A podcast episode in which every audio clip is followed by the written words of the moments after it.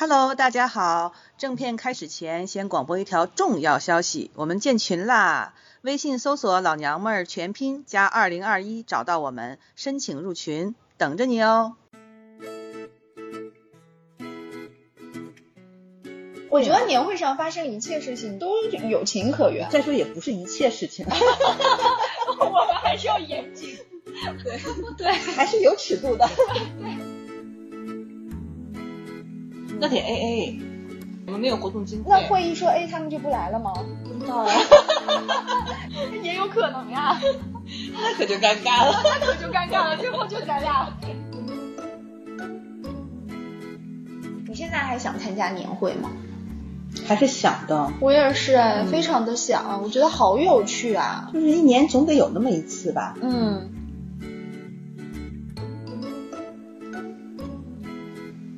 大家好，我们是老娘们儿电台。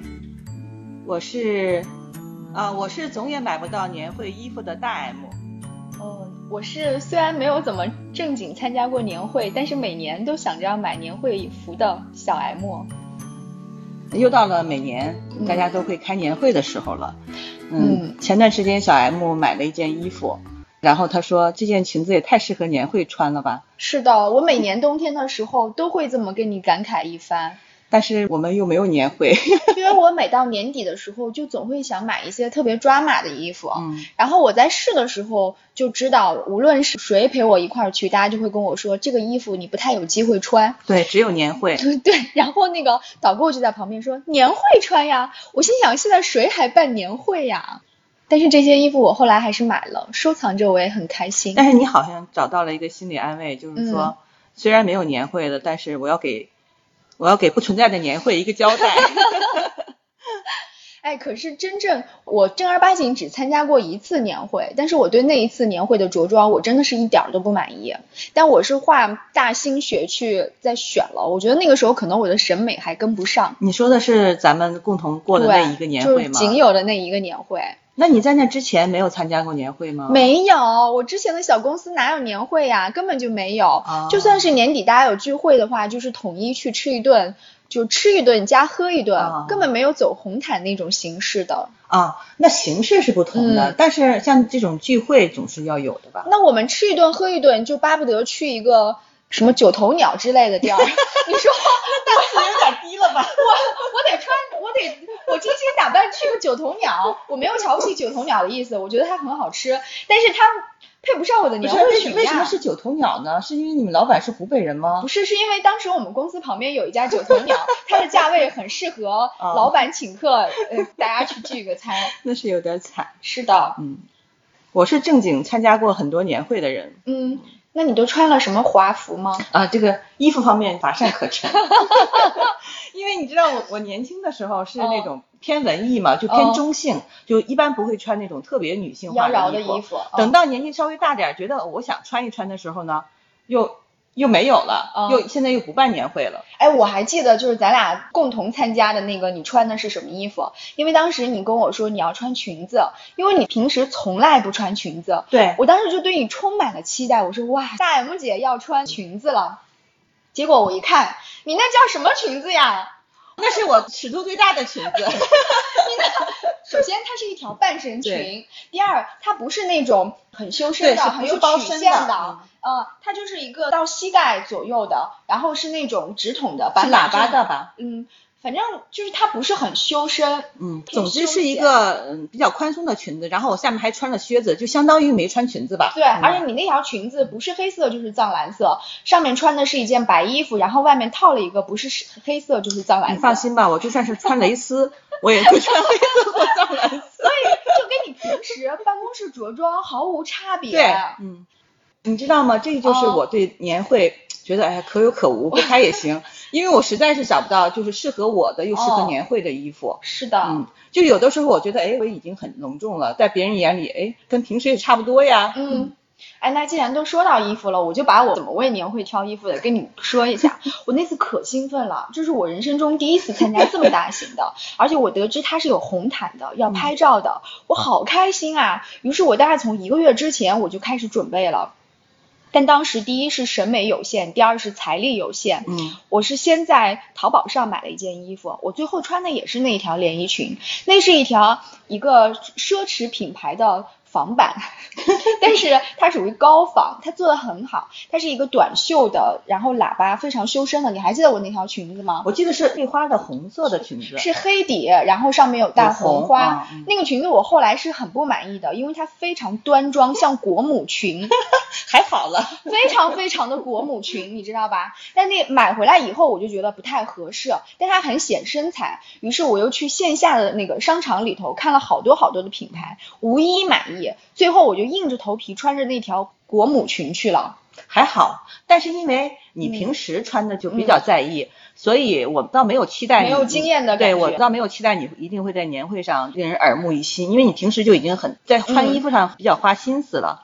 其实你知道吗？那次让我眼前一亮的，的，我看看，咱俩说一个名字，金牛姑娘，对 肯定是金牛姑为什么娘。金牛姑娘出现频率这么高？我跟你说，就是因为她平时太爱穿那个大棉袄、大棉裤了。嗯她那天就穿了一件露背的、嗯亮片的、金色的。，对，而且她还画了眼影，画她的那个了口红。对她的妆是处女姑娘帮她画的，就是画的完全跟她平时是两个人。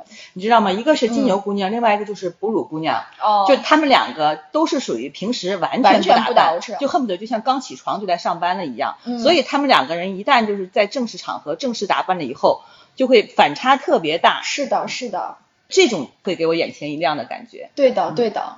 我忘了那个时候你来没来，就是销售部的那个接班姑娘，啊，哦，接班姑娘，嗯嗯她穿了一个那个长裙子，好像是她，我记不清是不是她了，嗯但是是很透的那种长裙子，也是让我眼前一亮，但我忘了是哪一年。然后上面是一个黑的长西装，因为她平时她平时很板。正。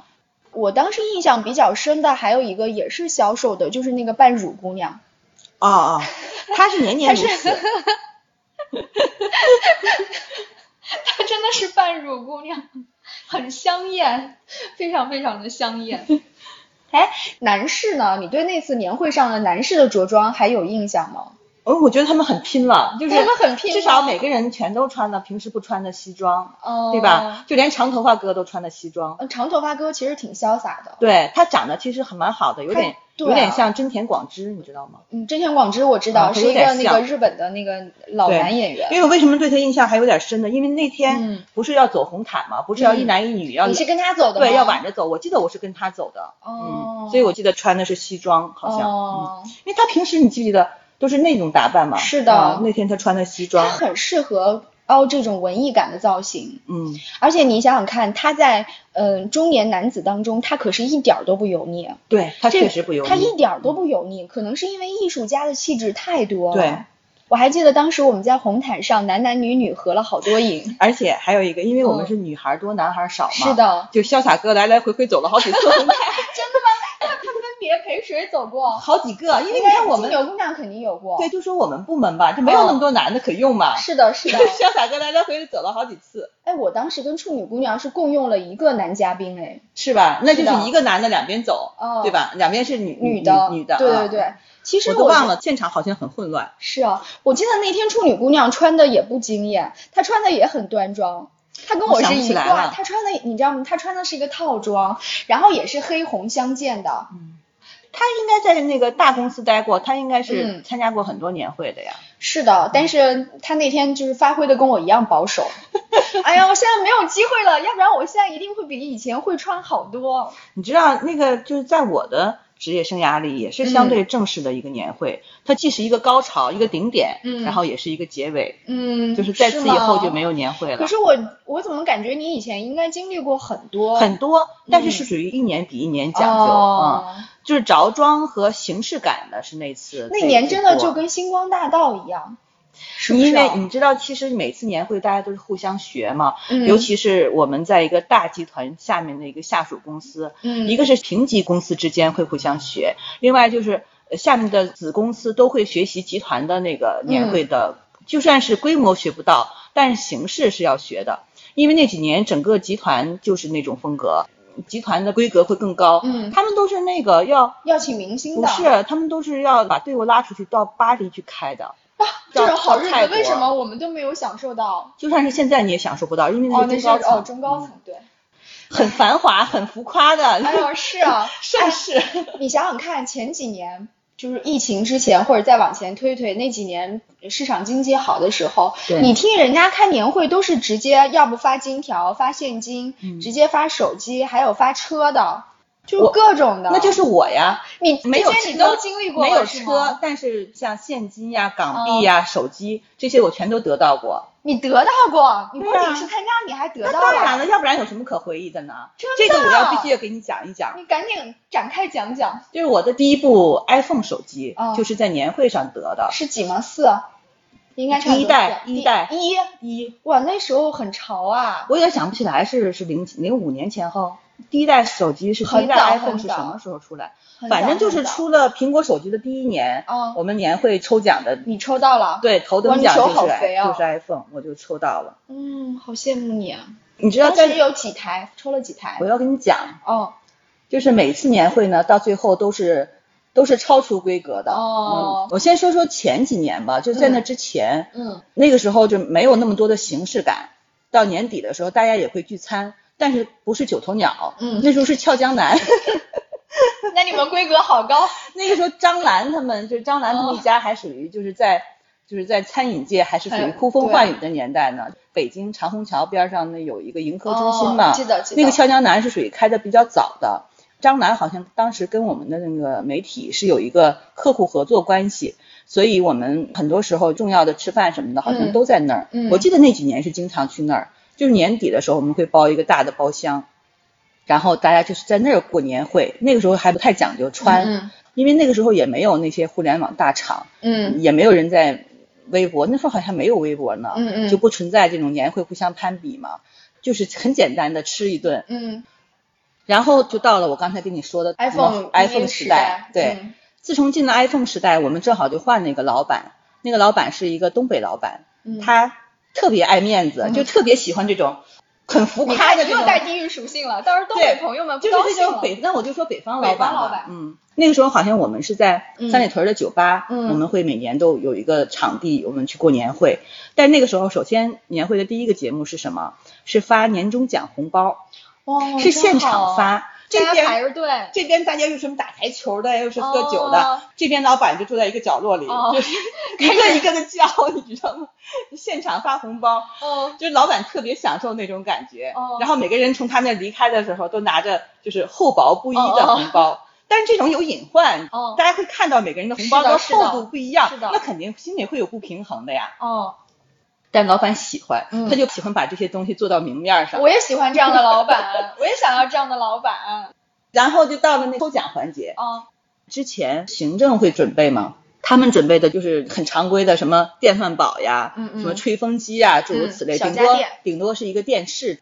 但是呢，一般随着年会，嗯、就是步入高潮，大家就会起哄嘛。等到把那个头等奖都已经抓完了之后，嗯还有很多人没得奖呢。嗯这个时候大家就起哄，就起哄老板，再来点儿，再来点儿。哦然后老板就会腾的一下掏出了一沓港币，嘎嘎新的，你就现场就发发，你一打我一打，那样分。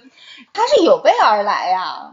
对他就是有备而来，你想嘛？哎呀，好喜欢这么爱显摆的老板对呀、板参加年会嘛。嗯然后到最后，只要是没有抽到奖的人，一人两千还是一人三千港币，我就忘了。老板就一嗓子喊过去，凡是没得奖的都有都有钱，都又去他又去角落里一结果就导致前面那些抽到奖的反倒是最拿的最少的。是的，是的。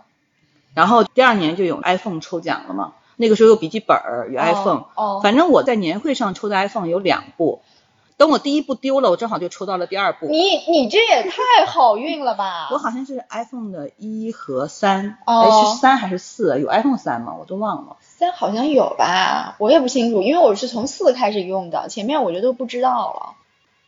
好日子呀，真的是好日子。嗯，我还从年会上搬回去一个很大的电视。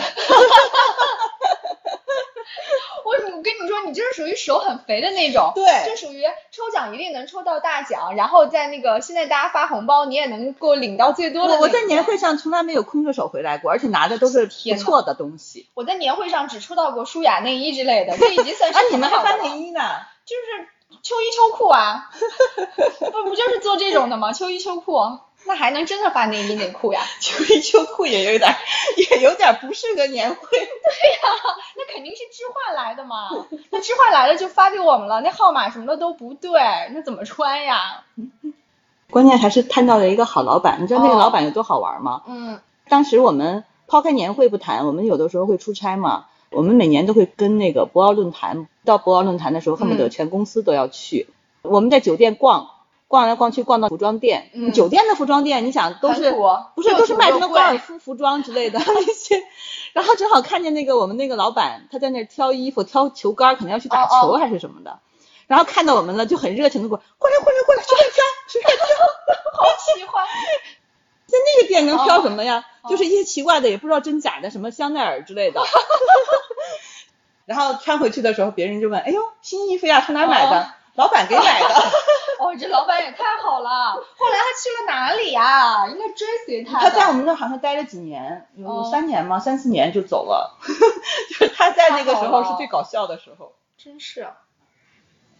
哎呀，我都没有什么可圈可点的年会，我都已经迅速的把我年会的故事说完了，就是有关于服装的故事。年会还有什么值得说的呢？年会上有没有出过什么比较搞笑的事情啊？同事之间的瞎起哄呀？然后谁除了在嗯服装上的那种出挑以外，有没有会发现他跟平时反差特别大？每年年会都会有风云人物的，是吧？对，就是年会中的风云人物。就我们现在的嗯，我们就把它叫做历史老师吧。嗯。就我们有个历史老师同事，就是他平时看上去。非常的历史，像个学究，对对吧？对，我们都是叫老师老师的。对。但是你知道他曾经在年会上是特别活跃的，嗯，而且他唱歌嗓子特别高，就是属于能唱小拜年的那种。京剧叫小番那一挂，他都是能唱上去的，就嗓子特别亮，而且他是每年年会节目的中坚力量。那真的是想象不到，你知道平时我跟他。我叫他都必须要加老师的，要不然我都觉得我僭越了，你知道吗？而且他们那个时候特别能闹，就比如说光个膀子，穿个肚兜，然后在脸上又画的那些媒婆痣啊之类的，就唱二人转嘛。嗯。特别能闹，就是这样。他一直是属于在年会上就比较出节目的人，然后后来又有一年，另外一个女孩想跟他在年会的时候合作，结果他拒绝了，导致那个女孩到现在都记恨十几年过去了，仍然是像仇人一样。他为什么要拒绝他呀？不知道，我们猜测他可能是不是在合作中间发生了什么？那应该就是了，要不然没有理由因一生情还是生恨。对 对，而且年会期间一般大家都要喝酒嘛，就喝酒就会放大情绪。肯定是喝完酒了，有表白的呀，嗯，然后有那种一笑一醉泯恩仇的呀，反正都有。哎，那次就是咱俩多参加了那次年会，嗯，你后来什么时候走的？因为那天晚上我们也喝了好多好多的酒。你忘了那酒是哪来的了？哦，你记不记得？我不记得了，喝完了，真的是喝多了。就是集体聚餐之后，酒店的墙角有好多红酒，对，放着一箱红酒，那一箱是六瓶，是咱俩把那一箱红酒。提回到房间里的，真的吗？对，我们在房间里，当时是我们那个小团队的第一次，第一次过过年会，以前也没喝过酒嘛，我们就在那个房间里，喝了好多，对，喝了好多酒。因为大年会的时候我们都没有喝多，大家都很清醒，就是后来在那个小房间里头的时候，每个人都喝多了。对，因为我们这一个小团队是属于相对比较怎么说冷漠的 冷漠的一波人。在大的团体中间很少会放得开，没事儿喝什么 酒啊？但是我们在小房间里是喝多了。对，在小房间里真的。对。我那天多的就不行了，我那天其实走的是最早的一波。但是那个时候其实大家已经喝多了。对，当时还是处女姑娘把我送出去的。我那天在那个半路的时候就吐了，就跟我老公说赶紧靠边停，我就。在马路边上吐，然后当时是因为在一条土路上面，我还吐完了就顺势滚下了山坡，特别狼狈。我当天也吐了，但是你知道我在酒店住了一夜之后，啊，第二天早上我起来以后就梳洗干净我就回家了，嗯，回家以后我就开始睡觉。等到我下午傍晚再起来的时候，我根本想不起来我是怎么回的家。你想，我从郊区啊，是自己开车回家的吗？我从郊区开车一直开到我家，中间开了有差不多一个小时。我就完全回忆不起来早上我是怎么开车回家的，就当时我是怎么回来的呢？就断片儿了。我也断片儿了。但是我明明经历了这样的行为，我还给自己梳洗干净，然后吓到一身冷对呀，汗从酒店然后开了车回到家里，我就不知道我是怎么回来的。等到我傍晚起来，我什么都不知道。你知道我那天是怎么断片的？我先是滚下了小山坡，后来好不容易把我运回家了。我第二天早上起来之后，我老公跟我说：“你昨天晚上把孩子给吓着了。”我说：“怎么了？”他说：“你当着孩子的面把自己脱得一丝不挂。”就脱完了，我就去睡觉了，然后我就忘了。但是我觉得年会喝高了也是一件特别有趣的事，对因为只一年当中，你只有在那个时刻比较容易对到喝醉忘形的那种地步。对，反正每年年会都会有一些比较放纵的时刻，大家也都也都会对此对对此比较理解对吧。嗯，对。哎，这两天网上流传一张照片，就是很多那个明星他们去参加重要会议，嗯然后参加完重要会议之后，他们就拍了一张大合影，每个人就是相当于年会当中的什么什么，我看了你看了吗？对，你看到刘烨了吗？看你看到刘烨了吗？说刘烨就是那种总会喝多，喝多了就唱歌，一直唱歌，一直唱歌。麦霸类型。对，我就觉得一看刘烨真的很像，对吧？就很像那种。还说那个周冬雨没有正装，穿着大人的衣服来开会的人，对对，然后还说什么负责接待的女领导什么什么之类的，对，好逗啊那个。年会还有一个最重要的项目是游戏，嗯，我没有哎。还是你说吧。年会游戏，哦我想想啊，其实游戏有很多，我有点想不起来了。我唯一记得我参加过的就是那个，嗯，在嗯嘴上拿嘴唇嘟一个，嗯嗯嘟一个薄纸，然后传哦给下一个人，就是有哦一排人，然然后后大家传递这张薄薄的纸，要用嘴衔是对？所以用嘴唇粘住或者是什么的，你就想哦办法吧。就如果这个纸掉了，那你可能就跟对方亲到了。那你跟别人亲过吗？没有啊，就是有纸呀。哦，那万一掉了呢？那好玩的不就是掉对呀？那没掉呀，那我也不能故意把它弄掉，而且我也不是很想亲我下一个人。哎，不是不是啊，那比如说你在参加过往的那些年会阶段，有希望在年会上进行的一些暧昧的事情吗？当时有对象吗？有呀，啊，说吧特，别多，不好说。哎你就说一些已经过了解密期的故事。没有解密期的故事，就是搂呀搂抱抱这个是。最好哎呀玩的。你想喝醉了搂搂抱抱这种事情都会有的。哦我记得有一次，我们同部门的那个小孩儿，其实也是同龄人吧，我们俩喝多了，在年会上就互相搂着说话的时候，男的是吗男的哦，搂着说话，就感觉哦好像无比亲近。头靠在一块儿吗？就恨不得拍着对方胸脯说点什么事儿。然后这个时候我老公来接我，嗯，然后那个男孩酒酒没有完全喝多，当时就吓得立刻就坐到一边儿去了，吓坏了。哎呀，你好想听你那些还在解密期的故事呀。但是我们有哪种呢？就是比如说，嗯，我们有那个呃年纪大的老领导，哦，嗯，在台上，因为都是德高望重那种嘛，大家就会起哄，嗯。就说是亲一个，就是当了那个气氛，大家说亲一个亲一个呀，但是不能白亲呀。嗯。老领导就说亲亲一下一万啊，亲一下一万。老领导跟之前的那个东北领导 不是是一个风格呀。不是一个人，这个是他们一个文化界老领导，嗯，德高望重的那种，就是嗯嗯恨不得对年轻的孩子来讲都是爷爷辈儿的那种。他是不是笑开了花？他带了很高兴他带了那么多现金，就是没有现金，但是是后来都给的。真的吗嗯都是记账的，都给了。哇，你知道拿到那一万块钱的是谁吗？哦，就是刚才你提到的那个对。其实我们因为我都感觉他会比较豁对，出去当时大家就豁不出去嘛，但是谁都想得到那一哎万。，你你说的时候，我也想了一下，我在想，如果是我的话，愿不愿意亲一下呀？你就心里愿意，你可能做不出来。我其实心里我也是心里也是愿意的其实我不在意亲那个老领导一口。我我可能会多喝几，我可能如果当时喝的差不多了，我肯定会愿意的。你知道那个时候没有像现在这两年这么政治正确嘛？就是对那个时候大家就是纯粹的，就是善意的就是看这种傻玩儿玩笑，对，好玩嘛。现在可不行，现在这叫职场骚扰对你，这个要拿到现在那些大厂的，叫全 me too 问了，不行了。但那个时候确实是嗯大家没觉得怎么样，气氛已经烘托到那个时候了。平时肯定不可能的呀。对对但是平时年会嘛，我觉得年会上发生一切事情都有情可原，再说也不是一切事情。我们还是要严谨。对，对，还是有尺度的。对现在肯定不行了，现在就真的是 me too 了。嗯说起年会的繁华年代，嗯当时我们不是有那个总公司嘛？嗯集团他们那个年会有的时候会录视频的，因为我们公司会有那个后期剪辑的团队嘛，有的时候嗯会帮集团剪辑整个年会视频，所以我们看到了很多那种花絮，对花絮啊或者是现场，那个时候他们搞的就特别像奥斯卡颁奖典礼，真的非常非常隆重。哎，那个视频团队不是咱们现在的视频团队吧？嗯，不是，可能有个别的人还在。哦，嗯，之前我们是这样的，就是你如果今年你集团是这么搞的，嗯那第二年下面的公司也就对跟着第二年下面的团队就会都这么搞。哦嗯，后来就必须要要求大家穿正装礼服，督促你一定要穿的正式。是的，嗯是。的，甚至那个时候管总管的那个人会挨个来检查大家的衣服合不合格，不合格赶紧看 提前去准备跟。现在完全不正好。相反，我跟你说，现在你稍微穿一个什么短袖一点的衣服，没有领子的就来嗯约束你。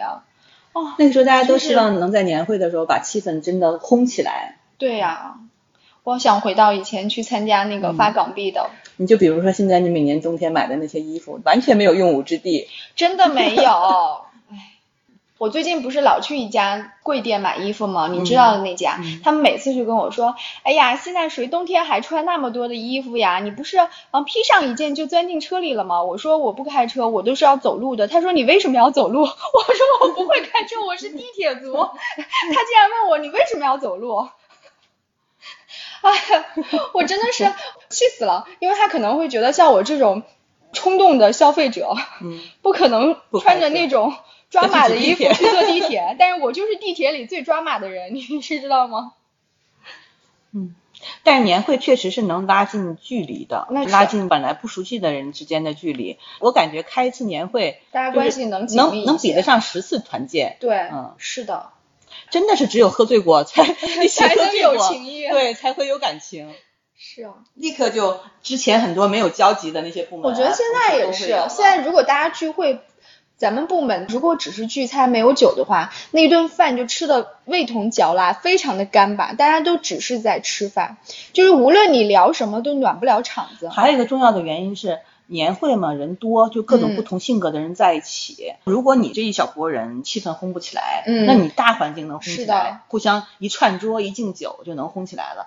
就像我们这个部门，如果单独喝，很难嗨起来，就是喝酒估计都很难嗨起来。啊，不是啊，我们后来有过一两回就是喝酒的，只要喝酒的话，气氛还是可以起来的。那也许是在工作时间喝酒就不行，没有心情的放松。哦，反正酒是好东西啊。对，但是现在在一起喝酒的机会也少，哎呀，只有年会。你都招号召不起来，大家一起喝个酒也没有什么由头，就会显得很奇怪，对不对？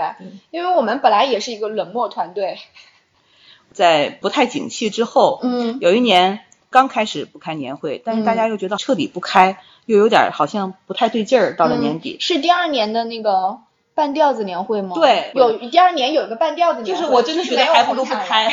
没有红毯了。那天结束的很快，而且那天我因为头一年是喝醉了，我老公特意嘱咐我说，你如果今天晚上一滴酒都不喝，我奖励你多少多少钱。我就真的一滴酒没有喝，他就真的给我转账了。那个也不在你，是整个氛围没有达到那个。对，就是没有必要在那种那种冷场的氛围当中，你一个人喝点酒也很那个。那几年我爸不是还跟我们在一起嘛？就嗯如果我平时喝酒了，当然我平时也不太喝醉，我爸肯定会数落我一通。嗯，但是如果我是年会就喝酒了，没关系对，喝多回家了，我爸也不好说什么。是的。哎，对了，我那次喝多了时候还跟我婆婆住一块儿呢，你知道吗？我婆婆她。非但没有说我，还鄙视了我的酒量，说喝点红酒至于这样。因为我婆婆是那种大夏天一回来就是一一定要喝冰啤酒来 降温的那种，所以他的酒量肯定非常好，他就很鄙视我。你有没有在年会上窥探到过别人的秘密啊？我的秘密被别人窥探过，你看看，你又跟我开个头，你又不告诉我具体那我的告诉你。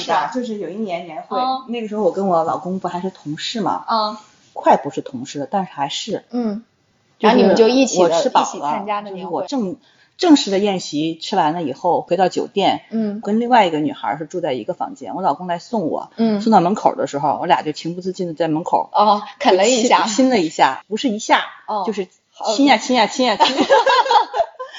但是你知道这事被谁看见了吗？是潇洒哥。潇洒哥，哎，潇洒哥是一个八卦的那个 集中地。而且因为潇洒哥正好在我们对面，嗯，潇洒哥不知道怎么看见了。那看见了以后呢？他有来问你们吗？或者是什么样？有问了我呀，要不然我怎么能知道呢？他好像是第二天还是第几天，就是我们都恢复清醒以后说的。因为那个时候我跟我老公还没有公开，就是同事之间谈恋爱，你知道吗？是的，是的，就是特别不好意思公开。嗯，那个时候因为我老公马上要辞职了，本来是想等辞职以后的，就大家就会知道了嘛。反正已经不是同事了。但是潇洒哥先知道了，潇洒哥那是无处不在。哎，他知道了之后有广而告之吗？没有。哦，那还行。嗯，这点 他还是我跟肖小哥的关系也很好嘛，这点守密的心态还是有的。嗯。你现在还想参加年会吗？还是想的，我也是，非常的想，我觉得好有趣啊。就是一年总得有那么一次吧。嗯，虽然我可能在穿衣服上会比较苦恼，嗯，但是哎，一旦开始了，这些就不重要了。那如果今年有的话，你有想过你会穿什么衣服吗？你现在想？你知道吗？我是这样的，就有的时候我在整理换季的衣服的时候，嗯，有的时候会有一些就平时没怎么穿过，但是呢又有点看起来很轻薄的衣服，我有的时候就是想。哎，要不要先把它留在外面，别装起来？嗯，万一年会，对，万一年会会遇到呢。你知道我在把夏天的衣服放起来的时候，会留一点轻薄的衣服，一个是留着冬天偶尔有活动的时候穿，另外一个就是假如说去泰国玩或者去三亚玩，到时候就直接拿走就穿了嘛。哦，但是一直没有用得着。哎，那他们除了轻薄，除了材质上跟你平时的不一样，它的款式跟颜色上面会不一样吗？没有，颜色上没有什么。款式也还是我能想象到的，穿薄一点，增加点 喜庆气氛，就是比如说戴个什么红色的耳，你连红色耳钉都买的是超小款的，对，我不是耳钉款，还能有什么？那我可就戴的尽量夸张一点喽。对啊，所以你会从配饰上来考虑是吗？知道我一穿的，如果我在衣服上穿的太隆重，就特别像国母。我我都穿过国母，你都你像你那么瘦，你穿的那些就像。你知道我有一些领子的衣服，我看起来就稍微隆重一点的礼服性的，我穿起来就一看就感觉大了一二十岁。我只能穿那些看起来很随意、很轻松的衣服。哎，那你有没有参加过类似于主题派对啊？比如说像我之前嗯单身的时候，我们会经常参加有那个粉红派对，有那个呃绯闻女孩派对。绯闻女孩派对是什么？绯闻女孩的美剧嘛，然后那个时候大家都喜欢穿那个 one piece 连衣裙。啊，就是那种连衣裙派对啊。那你要这么说，我们组织过那个海魂衫，海魂衫派对。你们果然是文艺呀，海魂衫派对，还是我们的派对比较好。那怎么了？就是王菲他们都组织过海魂衫派对呢。那是因为跟平时有落差呀，他们朴素。我海魂衫一大堆呢。我不要参加海魂衫派对。哎呀，睡衣派对，睡衣派对就可以吧？睡衣派对好无聊呀。那就是至少图个舒服嘛。你知道吗？如果定主题啊，每个人对主题的理解都不一样。嗯。我们那个时候粉红派对的时候，你就会发现十个人穿的完全是不一样的颜色，姹紫嫣红的粉。然后我们就说绯闻女孩派对，然后我们就说 One Piece 主题，然后所有人都在问什么叫 One Piece。所以还是海魂衫一目了然。但是海魂衫有蓝白条的，有绿白条的，有红白条。标准的就必须是蓝白条，红白条算什么海魂衫呀？那都是条纹衫。就是那只是条纹衫而已。嗯，是啊。啊，他们以前还组织过那个，有一年，呃，朋友组织过那个旗袍派对，但是我没参加。因为你没有我没有旗袍，我也懒得去买。再加上再加上参加的人，我也不是很感兴趣，就一个男的都没有，好无聊。我好喜欢参加这种主题派对，但是现在根本就没有这个机会了，没有这个组合，没有这个组合，而且大家也都嫌麻烦，怕麻烦，只有在单身特年轻的时候就喜欢攒这种局，对，就特别好玩。而且你组织睡衣派对吧，打个比方哈，有的人呢穿的是稍微性感点的吊带睡衣，是有的人穿着居家那种睡衣就来了，那有 什么意思？对呀，就谁要真看你穿着居家的呀？都肯定是弄一点蕾丝的呀，或者那种的。哎，其实说来说去就是，就游戏时间越来越少了。我们其实是可以把年会当做一个大型游戏，是啊，包括我们刚才提到的各种趴儿，也都是一种游戏吧。现在缺乏这种东西。我觉得，就单从我们部门来说，其实小团体跟小团体之间的壁垒，这堵墙竖的挺高的。嗯，倒不是说大家有矛盾或者是什么，就是平时没有交流的欲望，就事论事，有工作聊工作，就属于正常工作说这个层面的。跟大家的性格也确实有关系，嗯因为都太安静了，都是特别安静的人，都是没有办法轰起来的那一类。对，而且男女比例也失调。你记不记得，就是我们刚才提到的那次提着六瓶红酒回房间嗯喝的那次，嗯，仍然是有几个人是没有喝的，或者喝的很少，很清醒的坐在床上看着喝醉的我们。金牛姑娘肯定没喝多，金牛姑娘也喝了，金牛姑娘都已经穿了亮片露背了。但她没喝多呀。啊，我记得金牛姑娘和射手姑娘，娘，她们坐在床上 非常冷静，就从头到尾都很冷静。就是如果你醉了，有人冷静，那这个气氛就不行了。哎，你说到这儿，我要夸一下处女姑娘。你知道处女姑娘她经常跟我们在一块儿的时候，她是不喝酒的，嗯，但是她能融入到喝酒人的氛围当中。处女姑娘是不是很能喝？我我没有见她因为喝酒喝失态过。她她不能喝，她一点儿都不能喝。但是她那天喝多过吗？我不记得。她那天也喝。她那天也喝多了，她也是叫了代驾回家，但是因为她的那个总量并不多，她是一个酒量不行的人，嗯她不会咣咣咣一下喝很多，但是她即便是就像咱们有时候三个人一起去吃点东西，她喝咖啡，咱俩喝酒，然后咱俩有了酒性了，她虽然喝着咖啡，但是也能参与到我们这种酒性当中，就不会像射手姑娘她们坐在床上 看着我们喝一样，就是我一直觉得这个氛围。我一直觉得处女姑娘是属于好像不是，她很少失控过，她一直属于控制自己的能力还很强的，强的。是的，嗯他跟我们在一块儿，她可能会觉得跟同事在一块儿不能喝断片儿，那我们哪天把她搞 搞断片儿，我觉得是时候有应该有一个断片局了，是吗？没准我们还没把她搞断片儿，我们之间断片儿。对对对对，我其实跟他跟他两个人喝过好几回酒，嗯但是都没有到那种程度，都远不到断片儿的程度。这样吧，如果今年公司年底不能说估计了，肯定是不会有什么活动的。那我们自己小部门，我们组织一次吧，可以呀就是不管谁能来谁来不了，就有几个算几个呗。对，吧来的人肯定都是想而且必须参加的。得喝酒，不喝酒大家对，你就你就提前告诉大家，我们这是一个酒局。对，嗯，你就说这是一个酒局，那想喝酒的人自然就来，不想喝的就算了。那我们剩下来能凑多少人就凑多少人，对，那得 A A，那肯定是 A 呀、我们没有活动经费，那会议说 A 他们就不来了吗？不知道呀。应该不至于吧？也有可能呀，那可就尴尬了。那可就尴尬了。最后就咱俩撑死了，还有一个处女姑娘，我们三个人来。哎，不用说金牛姑娘会来，哎也不一定，她也很可能就说我不去，没兴趣。但是我们要求她来，她就能来。，对我们强制她这个姑娘还。是挺好商量的。对，她是一个又好相处，但是说话又直的人。对，像潇洒哥都不见得敢来，他现在敢来了吧？不他不是，潇洒媳妇儿没在北京吗？但随时一个电话就打过来了，但是电话监控也很厉害的。我知道，但是集体活动的话，他不是应该没有关系吗？那万一他媳妇儿让他小视频拍摄现场呢？现场一看，发哇，全是一帮，就这么多人，而且全是姑娘，他媳妇儿应该知道呀，应该知道我就是因为知道，所以提防心才特别强呢。嗯，哎呀，没准我们看这场之后，年后潇洒哥就再也不回来上班了。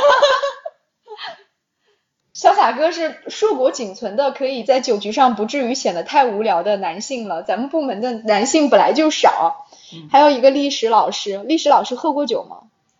喝过，在我印象里，他喝醉了就是睡觉去了。哎呀，好无趣啊！对，他我不会有我没有见他的过程吗？喝嗨了，顶多就是大声的唱唱歌 我没有看见过他失态过，就是在行为上失态过。嗯，总之无比的怀念有年会的时光，就像一场海市蜃楼一样，就像做了一个 黄粱一梦哎一样。哎呀，你就做了一场，那你看我都做了那么多少。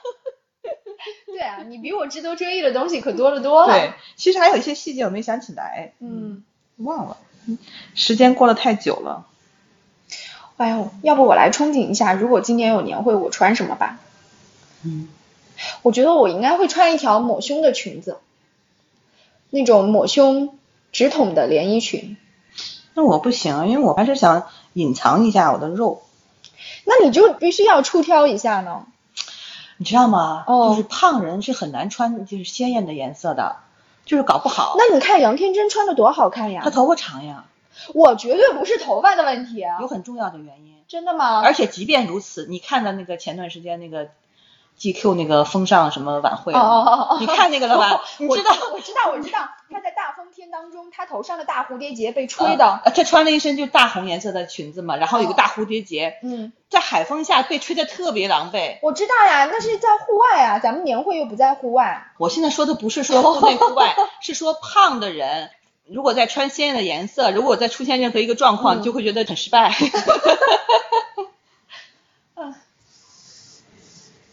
我就想穿一条黑色抹胸裙，然后涂上红色指甲。就最重要的就是要露。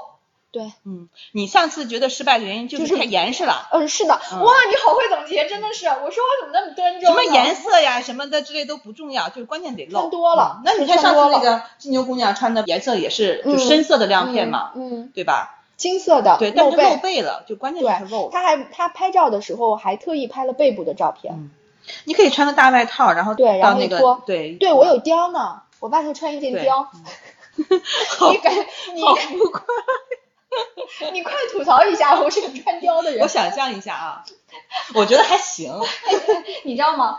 我就是一个这么粗俗的女人，我就是每年都想买貂，每年都想买貂，但从来没有买过。然后我今年终于买了一件了，因为我以前是很鄙视穿貂的，就会觉得不洋气、不环保呀，哈，不时尚、不少女，就是会嫌弃。而且还要化一点那种不灵不灵的妆。对、嗯我今天穿了以后，连潇洒哥就都说你穿貂啦，潇洒哥都认得貂。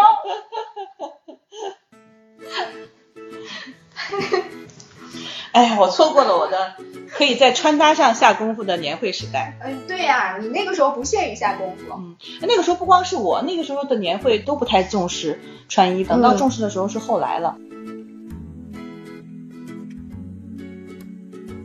没想到吧？还有彩蛋，我们要再广播一次我们建群的消息。微信搜索“老娘们儿”全拼加二零二一，找到我们，申请入群，等着你哦。